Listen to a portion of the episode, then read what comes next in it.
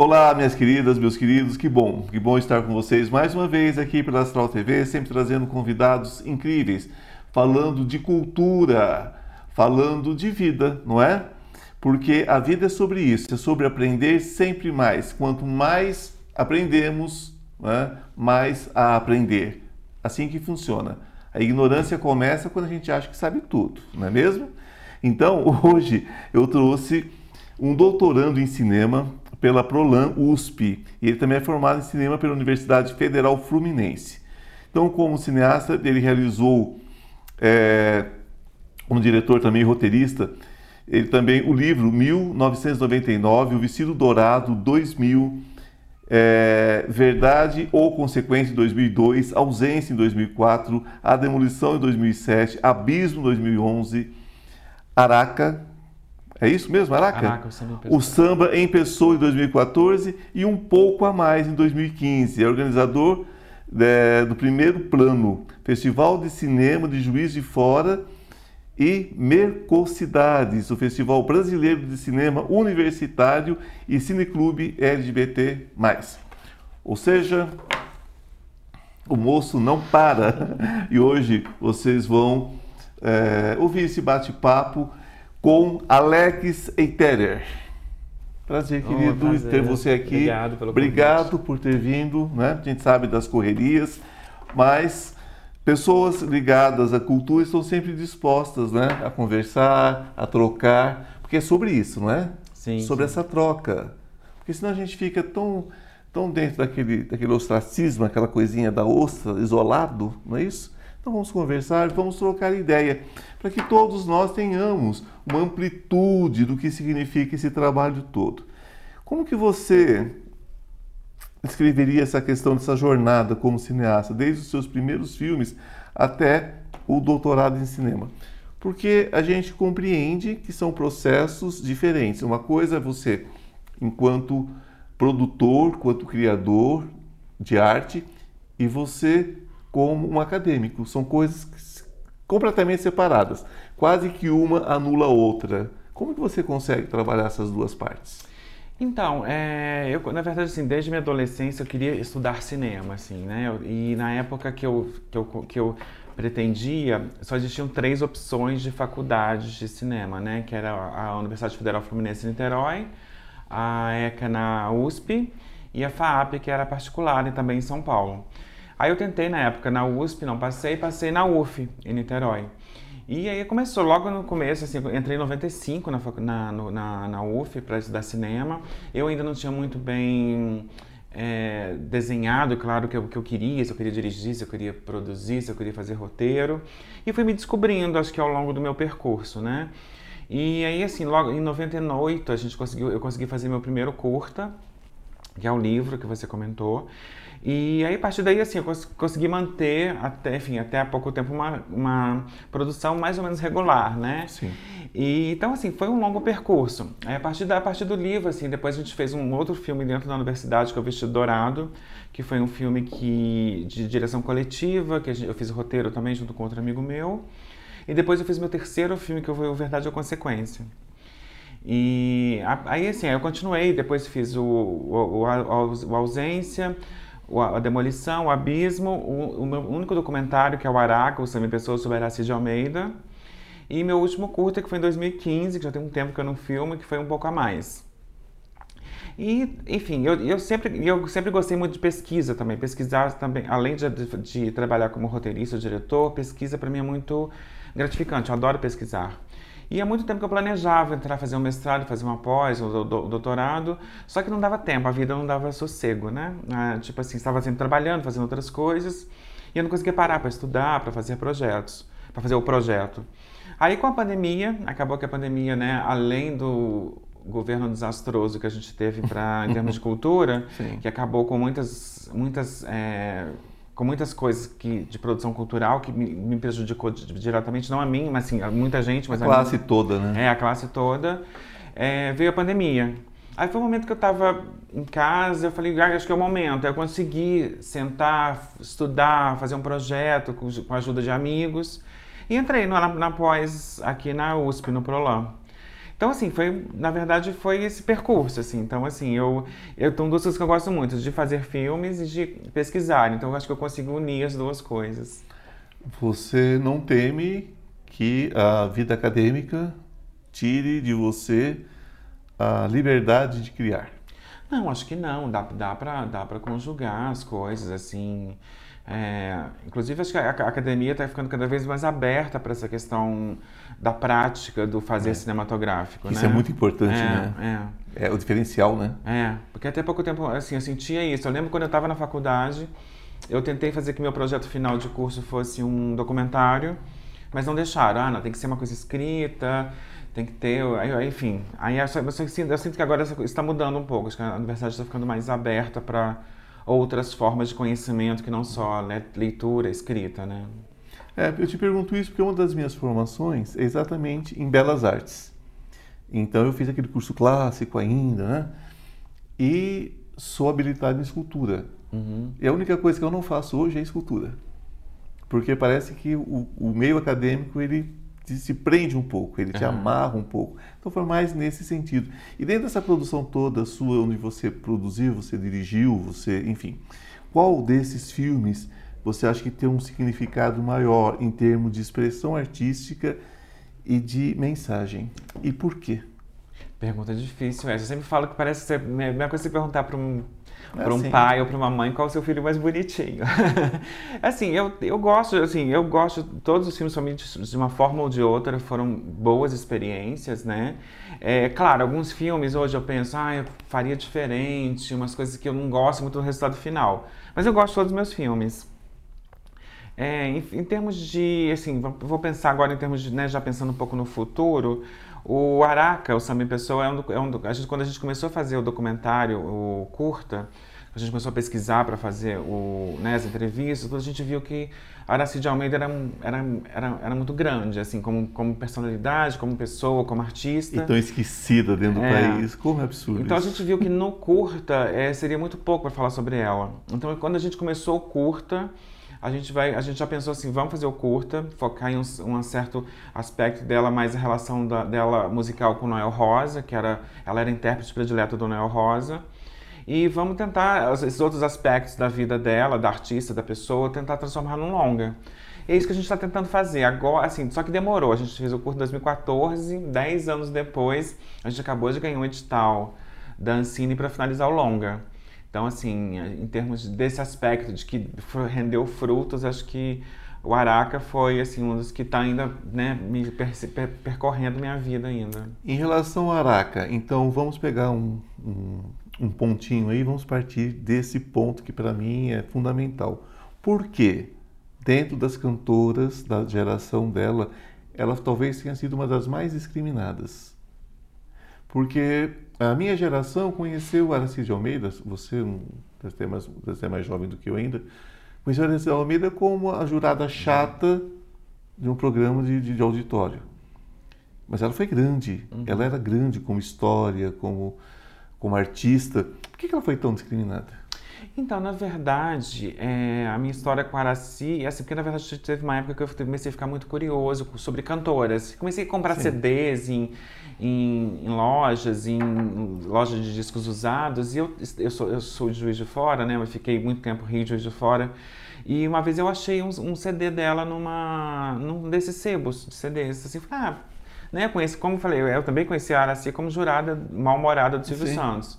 Eu falei, ah, vou escutar. Quando eu comecei a escutar, eu falei, nossa, mas que cantora incrível. Como assim, assim, né? É, e eu não sabia, realmente não sabia que ela era uma cantora incrível. Aí comecei a curioso, ficar curioso sobre ela. Comecei a pesquisar, vi que ela começou a cantar nos anos 30, vi que ela era a intérprete predileta do Nel Rosa.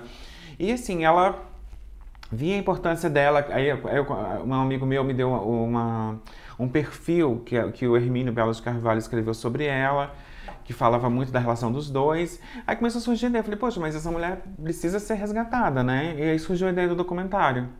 E a gente demorou, claro, a gente conseguiu fazer, a gente ganhou o edital da Petrobras para fazer na época que existiam esses editais, né? E aí a gente conseguiu fazer e foi isso que eu comentei, assim. Aí a partir daí a gente falou, nossa, mas ela é maior, acho que ela merece um longa. Aí a gente está agora finalizando o longa. Olha só. Eu a conheci como cantora num filme de chanchada. Uhum. Eu, eu a vi cantando, eu falei, gente, mas era uma coisa meio, meio, lógico, as suas proporções, com as suas vozes diferentes, né? Mas era uma coisa meio piaf, assim, ela tinha uma, ela tinha uma, uma, uma aparência, assim, de uma, uma certa fragilidade, de uma força ao mesmo tempo, Uhum. né? Eu sempre vi ela como uma piaf, não no sentido de, de voz, nada, nada disso, mas no sentido de luta, de tudo, né? E você vê que ela ficou de segundo plano, terceiro plano, é como se ela não existisse. Já nos anos 70, ninguém sabia quem tinha sido ela, mais. E eu nunca entendi isso, porque outras ficaram aí. Você pega Emilinha Borba, você pega tantas outras que ficaram até o final da carreira, com as suas dificuldades, com tudo mais, mas estavam né, na ativa e ela completamente isolada. Mas claro que são spoilers, que não, que não vai trazer agora, que esper- vamos esperar pelo filme, né? Vamos esperar pelo nascimento desse filme. Você é de Juiz de Fora, me fala um pouquinho, como é que é essa história de criar o primeiro plano? Gente, é festival de cinema. Talvez seja uma das grandes loucuras que alguém faz na vida, criar um festival de cinema. Eu digo isso porque nós temos três. Nós sabemos como é que a coisa funciona. Né? Eu, como cristiano, a gente sabe como é que a coisa funciona. Então, eu quero, depois desse pequeno intervalo que nós vamos ter agora, eu tenho um recadinho para vocês, não saiam daí, e eh, nós vamos conversar sobre isso. Qual foi o momento que você teve esse insight, essa insanidade de começar, não um, mas dois festivais de cinema? Até daqui a pouquinho, gente. Estou com uma novidade muito legal para vocês. Você sabia que o tarô pode mudar a sua vida? E muda. Nós temos uma lâmina muito especial entre os 22 arcanos maiores que fala sobre essa questão de cair e subir, não é? Que todos nós temos quedas na vida. O importante é saber como subir rapidamente. Então, esse curso dos 22 arcanos maiores que eu estou oferecendo a vocês por um preço muito legal e de fácil acesso, de fácil entendimento, ele traz dicas, ele traz insights de como você se recuperar rapidamente. Não importa em que situação você esteja, não importa se é emocional, se é material, se é espiritual, os 22 arcanos trazem tudo sobre passado, presente e futuro. O que aconteceu, o que está acontecendo, o que você deve fazer para mudar esse futuro. Basta você entrar na minha bio e você terá todas as informações. Olá, estamos de volta com mais um pouco né, desse convidado tão querido, né? Uh, falando sobre cinema, falando sobre festival de cinema, falando sobre carreira acadêmica, muito assunto, né, gente? Então, Alex Eiterer, meu querido, você criou um festival de cinema, muito inspirado também pelo festival universitário, do qual você também é um colaborador. Como assim? Como assim? De repente, o que, que, que deu na sua cabeça? O que, que aconteceu? Qual foi o motivo? então, na verdade, é, eu, eu sempre comento isso quando, quando eu falo sobre o, o, primeiro plano, porque quando eu, em 90, no começo dos anos 90, que eu estava em Juiz de Fora, não tinha curso de cinema, Sim. não tinha...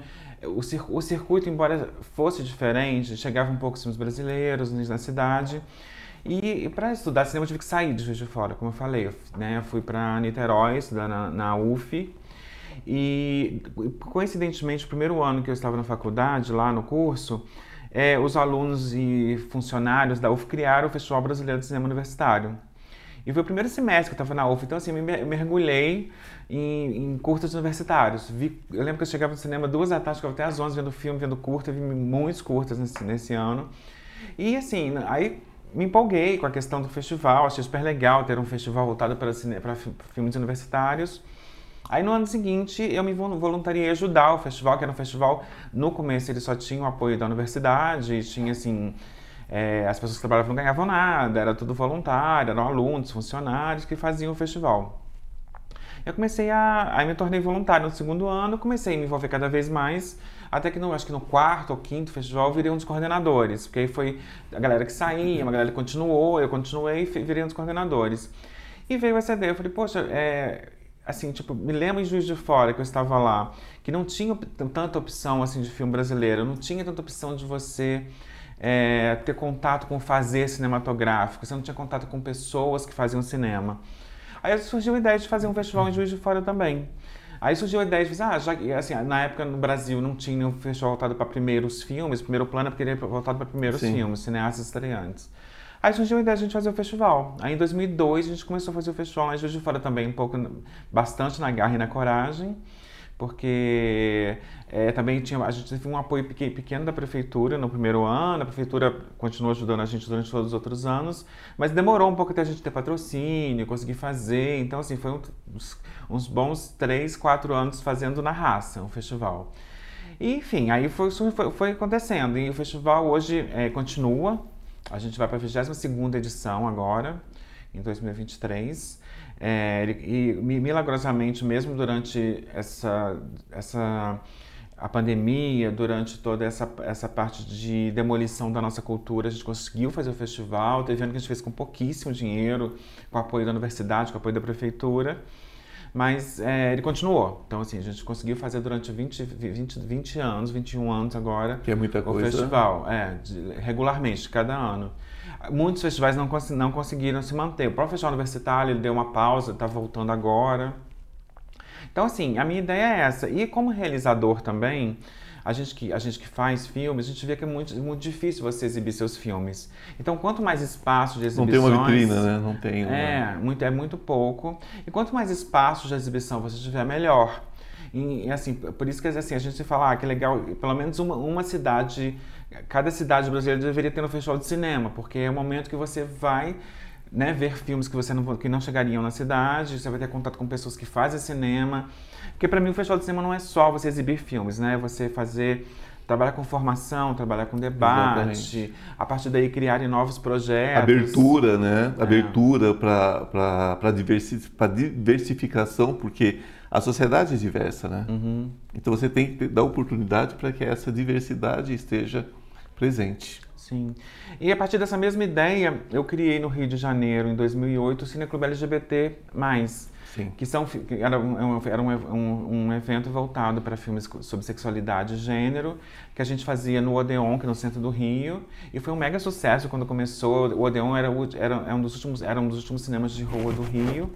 E, Conheci bem. É, pois é. E ele lotava, ele tinha assim, cerca de mais de 500 lugares, lotava. Ele, assim, no começo foi muito legal fazer o Cineclube lá. Foi um, bastante, a gente teve bastante sucesso. A gente nunca teve patrocínio, a gente sempre fez com bilheteria. Mas foi um mega sucesso no começo, foi super legal. E assim, aí surgiu esse, também com essa proposta, assim, vários curtas que eu fiz trabalhavam com esse tema de sexualidade, gênero. É, era também mais um espaço de exibir os filmes, né? Exatamente. É, é sempre a mesma busca, né? É, é, é, você ter visibilidade, proporcionar visibilidade, acho que acima de tudo. Bom, cinema. Como que você acha que o cinema vai. É, é, você acha que ele vai continuar usando a tecnologia no sentido de se perpetuar ainda mais, por mais algum tempo? Porque quando surge a, a, a televisão, diz assim: o cinema acabou. Não acabou quando surge os primeiros é, é, é, vídeos, né? O cinema acabou, não acabou. DVD acabou, não acabou e por aí vai. É, não acaba, o cinema simplesmente não acaba.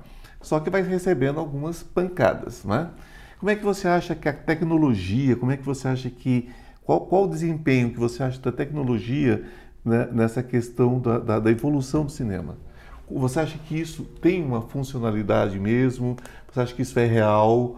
Ou você acha que o cinema vai se tornar uma coisa mais cult? Para menos é, é, visualizações. Como é que você acha, acredita que isso vai funcionar? Então, na verdade, eu, eu acredito que você nunca vai morrer, assim, porque eu sou, enfim... É, igual você falou, ele já levou várias pancadas, né? Agora, assim, tipo, eu acho que a pandemia foi um, uma mega pancada que ele levou, e tanto que, assim, ainda as, as salas de cinema não voltaram a, a ter o mesmo público que tinha antes. Os festivais de cinema também, pelo que eu estou vendo, assim, até o próprio que a gente fez ano passado, embora até me surpreendeu, achei que ia ter menos gente do que teve, mas a galera foi, foi, não foi o festival. Então, assim, acho que está tá retomando. Eu acho, assim, eu, tenho, eu sou otimista, acho que ele não vai morrer nunca. Mas, assim, o audiovisual é muito amplo, né? Igual, assim, acho que além da questão da pandemia, tem a questão do streaming hoje em dia, né? Hoje todo mundo fala assim, ah, Netflix, eu tenho Netflix, eu vejo Netflix. Então, assim, tem essas pancadas, mas eu acho que o cinema vai, vai, vai resistir, assim. Acho que ele não não vai morrer nunca. Outro dia eu estava vendo uma, lendo um, um, comentário interessante que assim, é, porque assim, é, a partir do momento que você é, não, não tem mais o, o, você diminui a possibilidade de ver filmes na sala de cinema, acho que o investimento vai caindo também, a qualidade também. vai caindo. Então, assim, acho que você pensar que a sala de cinema é pensar que, assim, que você vai manter a qualidade. Então, assim, a tecnologia, assim, acho que ela, obviamente, ajudou muito, possibilitou é, muitas pessoas que não, tem, não tinham acesso a esses meios de produção a produzirem. Mas assim, é, também ela, enfim, criou algumas dificuldades, né? Então, assim, acho que na verdade tem que se dosar a tecnologia, tanto para a questão de, de, né, de para que o cinema continue a, existindo, eu acho que ele foi importante para várias questões, e também, para enfim, para não, que não deixe o cinema morrer, né? O cinema na sala de cinema, que assim, para mim, acho que não tem experiência igual você ver um filme numa sala de cinema. Bom, Uh, em tecnologia aplicada, o que a gente pode esperar do cinema talvez seja holografia, né? Você é, é assistir o cinema como se fosse uma inserção direta, você dentro do filme, que é o próximo passo. Você acredita que isso pode criar dois bolsões diferentes? Um para que se produza cinema cult, cinema arte, e um simplesmente é, é, como se fosse simplesmente para divertimento, como se fosse simplesmente para distração, como se fosse um é, é, como é que seria o nome? Como se fosse é, é, um cinema só para só para um lazer. Por exemplo, eu vou ao cinema, eu vou, eu vou fazer uma inserção num filme de terror, eu vou estar dentro do cenário, eu vou gritar, eu vou correr, eu vou pode virar isso de repente, né? Você está dentro do filme com imagens holográficas e do outro lado, um outro bolsão, o filme cult. Por quê? Vai chegar um ponto em que essa tecnologia vai encarecer tanto esse filme que vai distanciar os pequenos produtores que já não conseguem encostar nas grandes produções, vai criar um distanciamento maior. Uhum. Você acredita nisso? Bom, o cinema na verdade surgiu assim, né? Ele surgiu como é, atração de feira de variedades, é. né? Já era uma coisa assim, tipo, tava lá várias coisas acontecendo e tinha lá cinema. Então Entretenimento então, era a é, palavra. É. Esse, na verdade, acho que na verdade esses, esses limites entre o cinema mais cult, o cinema mais digamos artístico, do cinema mais comercial, eles sempre trabalham, sempre tiveram um caminho, conseguiram trabalhar juntos, né? Até hoje, você pensar em filmes assim, é a grande maioria do circuito exibidor exibe filmes da Marvel, da, da DC. Sim, é, são assinaturas, então, que, né? É, que já não é, já assim, eu assim, eu vejo de tudo, assim, eu vejo desde filmes assim mais comerciais até filmes mais mais eu é, também. cultos, mais artísticos. Então, assim, eu acho que na verdade vai, vão conseguir conviver bem, assim. Acho que eu acho que uma coisa não exclui a outra. Acho que sempre tem espaço para tudo, assim. É, a questão são os espaços onde esses filmes são, são exibidos. Né? Eu acho que a grande questão são os espaços, porque você vai limitando. Né? Você tira os cinemas de rua, você tira os cinemas de salas é, é mais populares, você leva para dentro de shopping, onde de repente o filme custa é, 40 reais o ingresso, mas você tem a pipoca, você tem o refrigerante, quer dizer, aquilo que era para ser um cineminha vira se você for com a família, quatro pessoas, vira um programa de 500, 600 reais. Então, é, é uma coisa que vai distanciando o cidadão comum né, desse acesso. Uhum. Então, o que me preocupa é que com a tecnologia, né, é, talvez o cinema chegue num ponto de ser um produto de luxo, quando na verdade cultura jamais poderia ser de luxo. Então, a tecnologia é, é, é, quando eu questiono se você acha que ela vai ser funcional no sentido da sobrevivência do cinema, é na sobrevivência também de quem vai sair da sua casa, vai entrar num carro, vai levar sua família ao cinema. Se isso, se isso veio para beneficiar ou se veio para acabar de afundar, nesse sentido. Né? Que eu acho realmente uma temeridade. Uhum. É, eu acho, pois é, isso que você comentou é, é interessante, porque na verdade já tem, teve esse, já esse processo dos filmes é, saírem da, da, virarem uma coisa que era uma coisa popular, Sim. Você ia em cinema, custava, sei lá, hoje comparando, seria tipo 2, 3, 5 reais. Sim. E foi para dentro do shopping. Isso já foi uma elitização Sim. do cinema, né? Então, assim, hoje você pensa no cinema, sala de cinema, é uma coisa elitista. É uma coisa assim, Bastante que é no elitista. shopping. Igual você falou, além do shopping, tem né, todo um. É todo um pacote, não é só você ir ao cinema. Hoje ninguém, tipo assim, antes você ia ao cinema, hoje você vai no shopping e entre as coisas você pode ir ao cinema, né? O É, cinema virou uma- exatamente. mais uma atração dentro do shopping.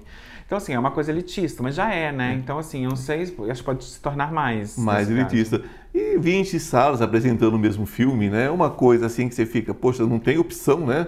Não tem mais aquela, É. aquela questão de, de pelo menos você escolheu o que você quer ver. Não, é aquilo porque a franquia é aquilo e acabou. Meu querido, eu queria que você deixasse o seu contato, é? as suas redes sociais, para que a gente tivesse acesso né? ao seu processo criativo, o que está acontecendo com você, enfim. Tá. Bom, eu uso bem poucas redes sociais, assim, eu, eu posto pouquíssimas coisas, mas eu, é o meu nome, é arroba Alex Eiterer, é, Instagram principalmente, Facebook acho que eu não entro já há alguns meses. mas assim, eu uso super pouco, mas é Alex Eiterer, como meu nome como se escreve. Bom, meus queridos, que bom que vocês estão com a gente até agora. Obrigado por vocês estarem aqui. Obrigado Prazer, você por ter vindo até aqui bater esse papo conosco. Gente, a arte salva, viu? É, isso faz parte, inclusive, do que você deseja, né? De futuro para os seus filhos, netos, um mundo melhor. A arte é um bom caminho. Estejam na luz, um beijo no coração e até a semana que vem.